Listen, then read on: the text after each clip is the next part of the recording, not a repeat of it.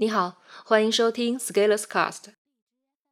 只学一看就懂的知识，你怎么可能会有进步？本文发表于二零一七年七月二十四日，公众号持续力。我自己也做知识产品，做这种产品有一个讲究，就是要把知识点用简单易懂的方式表达出来，让受众一听就懂，否则卖不出去。通常采用的手法是。打比方，讲故事，做视觉设计，做知识简化。知识服务提供商想尽一切办法，目的是让你一看就懂。现在有很多一看就懂的知识，虽然我并不认为这些和知识有半毛钱关系，但是鉴于很多人在阅读这些信息的时候会有学到知识的感觉，所以这里权且用一下“知识”一词。围绕着一看就懂的知识，当前中文互联网已经形成相当规模的产业，有很多人已经把自己的闲暇时间的注意力交给了这些知识上面，从而有许多企业从上面赚到了钱，也培育了许多知识网红。在此，我表达一下我的担忧：一看就懂的知识固然有快速上手的好处，但是如果你只学这种一看就懂的知识，那你不太可能有实质进步。你把这个当成消遣就好，千万不要当成自己是在学习，这样反而更容易感到幸福。我曾经发过这样一条微博，说的是：知识付费浪潮下培养了这样一批人，对世界格局无所不知，对如何成长突破了如指掌，对各种学习理论套路如数家珍，但是。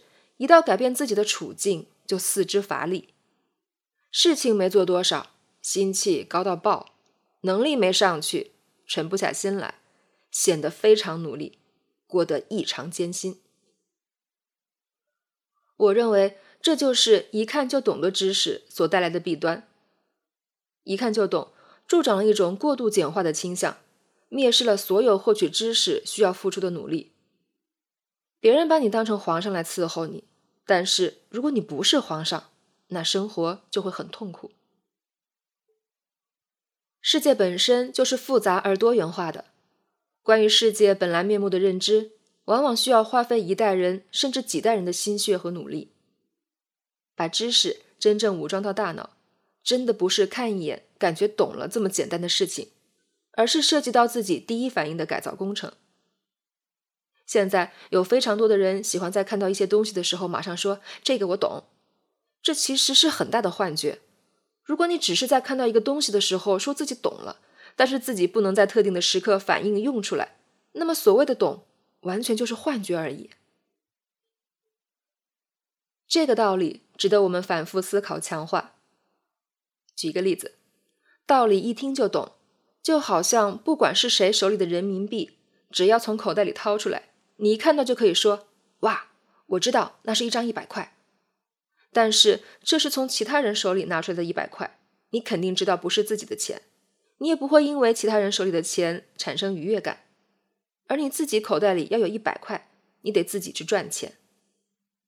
但是，一见到道理，我们就像强盗一样，说一句“道理我都懂”，就好像把道理化为己有，然后倍感愉悦。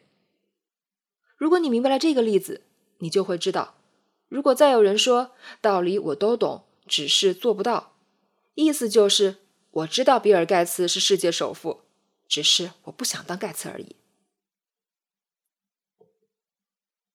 一看就懂的知识可以不用看，只要你能在生活中输出就可以。就像现在我们已经再也不需要学习九九乘法表一样，因为我们已经把口诀熟练运用于心。这才是成长进步的核心要诀。把那些一看就懂的东西，通过持续行动，真正融入到我们的血液里，让我们时时刻刻都能根据场景用上所学的知识，让知识发挥核弹般的强大力量。这才是我们对于一看就懂这类知识应该有的态度。一看就懂的知识，多做输出。从这个意义上，那些生怕我看不懂而写出来的文字，我其实是不太愿意看的。除非我自己要写这样的文字，否则我是不愿意让自己在这种轻松易懂的环境中麻痹自己，感觉良好。于是省下来的时间，我就专门学习那些有难度的材料，学习那些一看不懂、二看也不懂、三看还是懵的材料。这些材料往往对自己有很大的启发，要么涉及到了盲点，要么提升了认知，要么弥补了不足。在这种有难度的材料里，作者假设你足够聪明，并不会想着去照顾一个假设为笨蛋的读者，而做出表达上的妥协。于是，作者会用接近本源的风格来表达描述，这样尽管让我们觉得吃力，但是持续下来反而会有更大的收获。别忘了，经过一千天持续行动的训练，我们已经具备了强大的推进能力。我们不会害怕困难，不因为不懂而焦虑。不因为挫折而退缩，这样才有可能有真正的进步。你想想啊，如果你以一看就懂的姿态学习，又不强迫自己从输出倒逼输入，你只能待在自己的舒适区，腻歪到死。其实你并没有走出认知的熟悉领地，你也没什么进步，但是你却骗自己在不断成长，到比你更差的人身上找到仰视感。这样其实是很危险的。不要怕不懂的知识，不懂就多学几遍好了。如果学习不搞下不懂的东西，那你不如多搞点吃喝玩乐呢。本文发表于二零一七年七月二十四日，公众号持续力。如果你喜欢这篇文章，可以到音频的详情区获取原文地址。下期见。